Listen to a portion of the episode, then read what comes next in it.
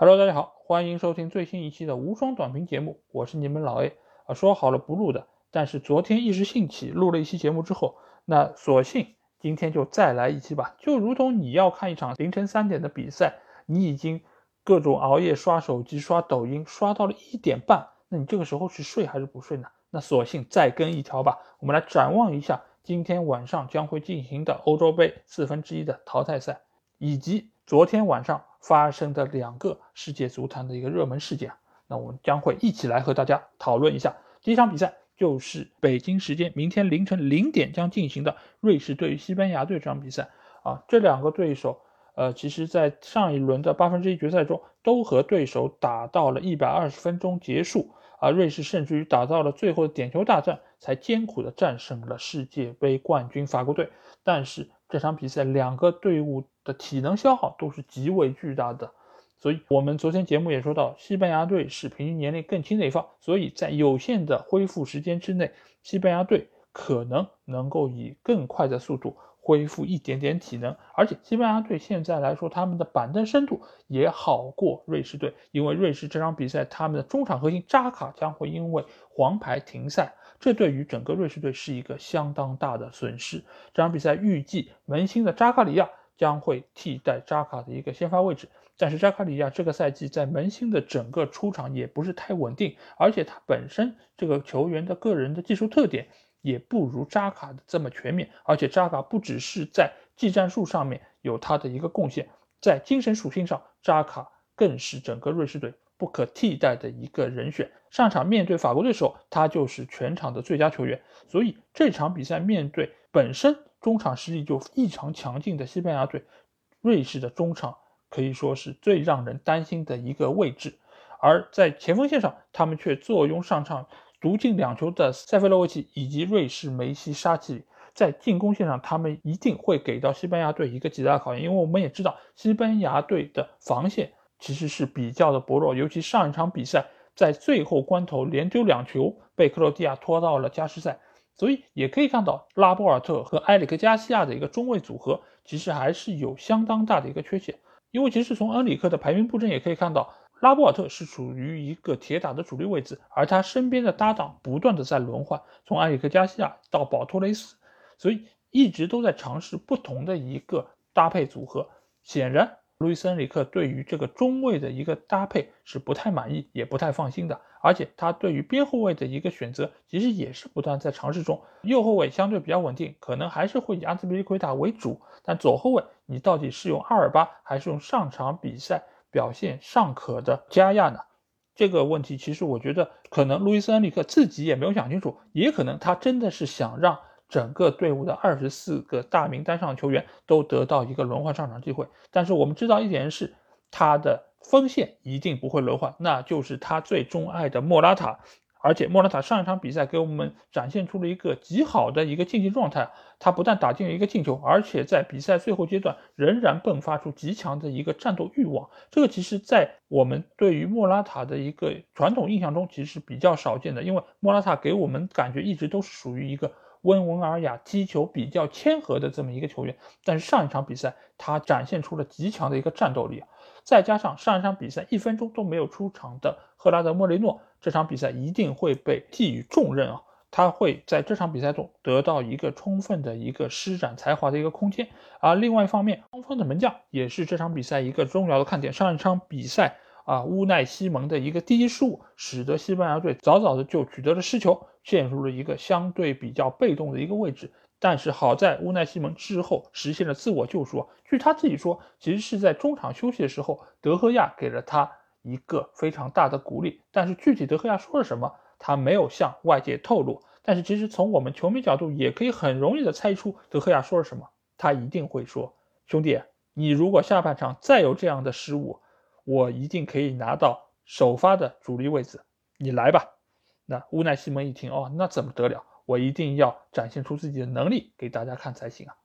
那最后他确实是奉献出了非常多优异的一个扑救啊，而且他在下半场再接队友的回传球的时候，也显得异常的稳定。而另外一方面，瑞士队的索莫上一场比赛也是给大家奉献了多次神级的扑救。包括是他在最后一刻扑出了姆巴佩的罚出的点球，使得瑞士队取得了这场比赛的胜利。所以这场比赛两个门将的一个发挥如何，也是这场比赛一个巨大的看点。但是综其所述，我觉得西班牙队仍然是占据一个比较大的优势，因为他们的一个中场原本就是控球能力非常强劲，再加上对方缺少了一个主力核心扎卡，那西班牙队一定可以以非常强势的一个态势来控制整个比赛。这样的话，他们的体能也会得到一个比较有效的控制。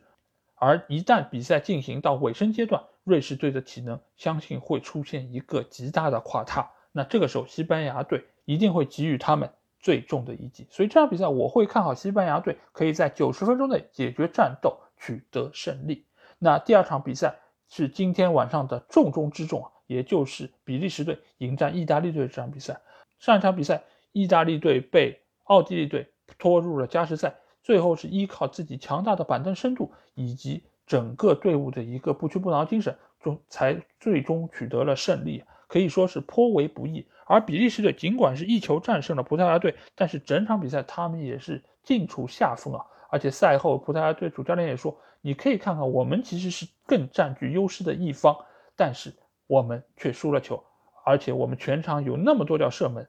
那确实，比利时队在上场比赛中尽管赢球了，但是他们整个场面仍然是处在一个极大的劣势。这个劣势其实就是来源于中场德布劳内的一个下场。而且这场比赛，德布劳内和大阿扎尔能否出战，也是存在一个相当大的疑问。因为现在比利时队给出的一个情况来说，是阿扎尔和德布劳内都没有参与到球队的一个合练，所以他们极有可能明天继续无法出战。但是也很有可能只是比利时队的一个。烟雾弹，但是这场比赛我觉得有好几个看点，大家是可以留意一下。一方面就是比利时队的百岁防线，比赛进入到这么一个阶段的时候，他们的体能一定会是经受比较大的一个考验，尤其是登场时间比较久的托比阿尔德威利尔德和维尔通亨这两个老将，他们一定会经受住意大利的前场三小的一个非常大的一个考验，尤其是左边路的因西涅和。斯皮纳佐拉的一个组合，这个对于阿尔德维利尔德一定会是一个极大的考验。而且这场比赛，意大利队他这种传控打法，其实会对于整个比利时队后防线的一个体能消耗是一个极大的考验。因为之前他们上一场面对葡萄牙队的时候，之所以他们没有失球，一个很重要的原因，是因为比利时队早早就取得了进球，使得他们可以以一个防守态势来迎战。葡萄牙队这个进攻也使得葡萄牙队没有什么空间来施展他们打身后的这么一个战术，也对于整个比利时队的一个后防线上的体能消耗降到了最低。但是这场比赛，我相信整个意大利队的进攻线一定会给比利时队的防线造成比较大的问题。但是反观另外一部分，就是意大利队防线其实也并不牢靠。一个好消息是，基耶里尼这场比赛有可能可以复出，但是他要面对的可是他在意甲的老对手卢卡库。卢卡库，我觉得这场比赛他的一个位置是非常重要。如果他是主打比利时队的右路，他是出现在一个所谓右边锋的一个位置的话，那他其实对于整个意大利队的防线是一个极大考验。因为首先，斯皮纳佐拉经常会助攻上前，他在这一侧的一个空当会是卢卡库一个非常喜欢的一个区域。如果是需要后腰的球员过来补防的话，其实大家也知道，意大利的三个中场的球员，其实不管是维拉蒂还是若日尼奥，他的防守能力都是相对薄弱的。只有卢卡库国际米兰队友巴雷拉具有一定的防守能力，但是巴雷拉一般会出现在右路。也和卢卡库所在区域有一定的距离，所以基本上你是只能依靠中卫协防到这个位置，一般来说是博努基或者说是基耶里尼来和卢卡库直接进行对抗。但是毕竟这两个球员玄冥二老，对吧？他们其实年龄也已经非常大了，而且基耶里尼也是属于伤愈复出，而面对年轻力壮的黑幽印卢卡库，想必整个意大利的后防线也将经受一个极大的考验。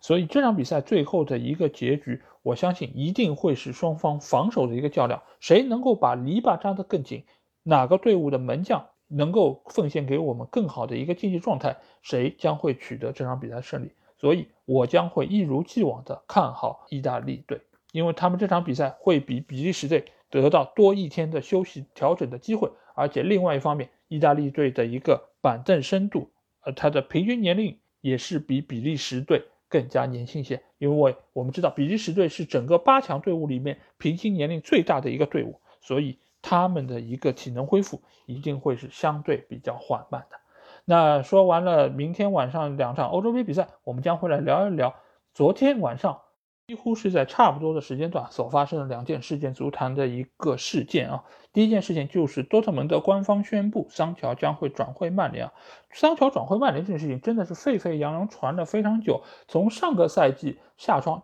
多特蒙德要价一点二个亿不肯松口，而曼联却一直是在拖时间啊！而且我对于这件事情当时也提出了我非常大的一个不满意。但是今时不同往日，经过一年之后，终于这种交易得到了双方的一个确认。现在得到消息是，这笔引援差不多将会花去曼联八千五百万欧元的一个资金。那这个其实估计也是已经占据了曼联这个下窗一个。比较大的一个份额，就我们来说一说桑乔对于现在曼联队的一个作用吧。在曼联和多特蒙德谈判的这一年两年的过程之中，其实全世界都知道曼联想要桑乔，而且索尔斯克亚把桑乔作为曼联复兴的最后一块拼图，因为整个曼联队现在的右路的进攻是缺失的，而桑乔的到来一定可以很有效的在这个位置起到他决定性的作用，所以曼联才会不断的向。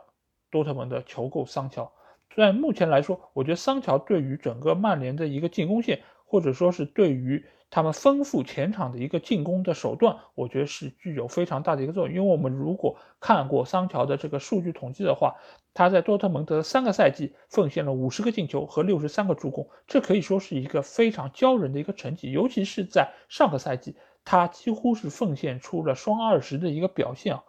而且他在前场的一个特点是属于。能突能传能射，他也是一个非常全面的一个球员，而且他的速度爆发力非常快，可以说是啊集合了目前曼联队几个球员的一个特点。他可能拥有丹尼尔詹姆斯的速度，他拥有必费的一个脚法，以及拥有拉什福德的一个弹带，以及拥有卡瓦尼的射门。所以桑乔真的是属于一个非常全面球员，而且他还拥有大英的户口本。但是。这个时候，我相信大多数的球迷一定会问出这样的一个问题：如果桑乔真的这么好，为什么索斯盖特不用呢？但是如果桑乔没有那么好，为什么曼联会花八千五百万？我觉得这个其实就是一个一个愿打一个愿挨的过程。首先，桑乔的能力我觉得是毋庸置疑的，但是对于目前的这样一个英格兰的一个体系，桑乔是不是那么的不可或缺？我觉得是要打上一个问号。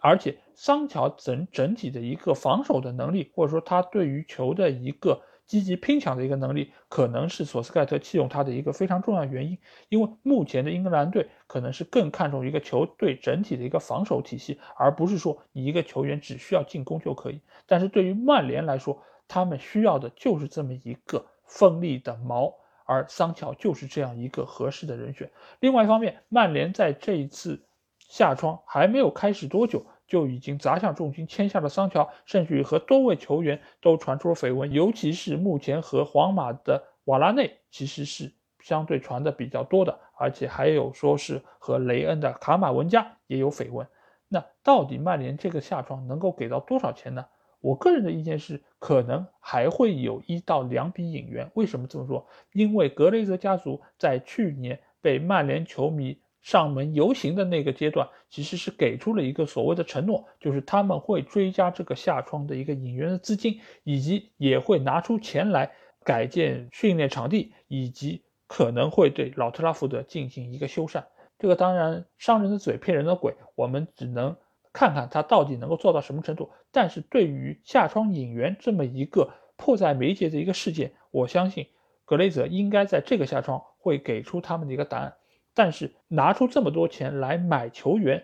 某种程度上也是说明他们希望在下个赛季赌一把，赌一把索尔斯克亚可以把球队带上另一个高峰。那上个赛季是亚军，那另一个高峰是什么？应该也是不言而喻。但如果在这么一个阶段下，索尔斯克亚没有办法拿出一个让各方都满意的结果，那我只能说他可能离下课就不远了。毕竟。在上个赛季欧联杯结束之后，其实我也做了一期短评的节目，在那期节目中，我真的是对他失望透顶。我相信，如果桑乔的引入也没有办法带给球队更多的胜利和一个更稳定的发挥，那索尔斯克亚，你确实也到了该走人的时刻。那昨天晚上，另外一件受到大家瞩目的事情，就是世界杯外围赛十二强赛中国队的一个分组抽签。呃，这个事情其实我们节目大家也知道，有一个惯例就是不谈中国足球。但是在今天，我想说的是，哎，我还是不会为这件事情而破例啊。我觉得我与其谈一下对这件事情看法，我不如说一下昨天晚上发生的一件趣事啊。因为就在各个朋友圈或者说是各个群都在传中国队这么一个抽签结果的时候，我其实，在有一个群里发表了一些言论，但是呢，被一些群友指出啊，我不应该如此的消极，应该对我们中国队充满信心啊。而且之后我就在各大绿的、红的这种 A P P 上看到了非常多的球迷对这次的签运表现出了极大的一个期待啊！而且昨天因为恰逢是我们党的生日，所以我相信各方各面都觉得啊，应该是要通过中国队一个良好的发挥，给我们的党献礼啊！那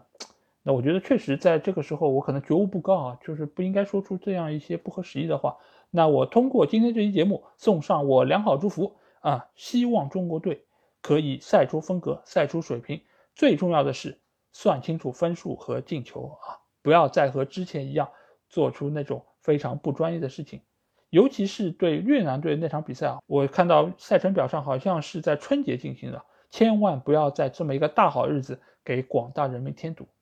那在此我送上我良好的祝福啊！那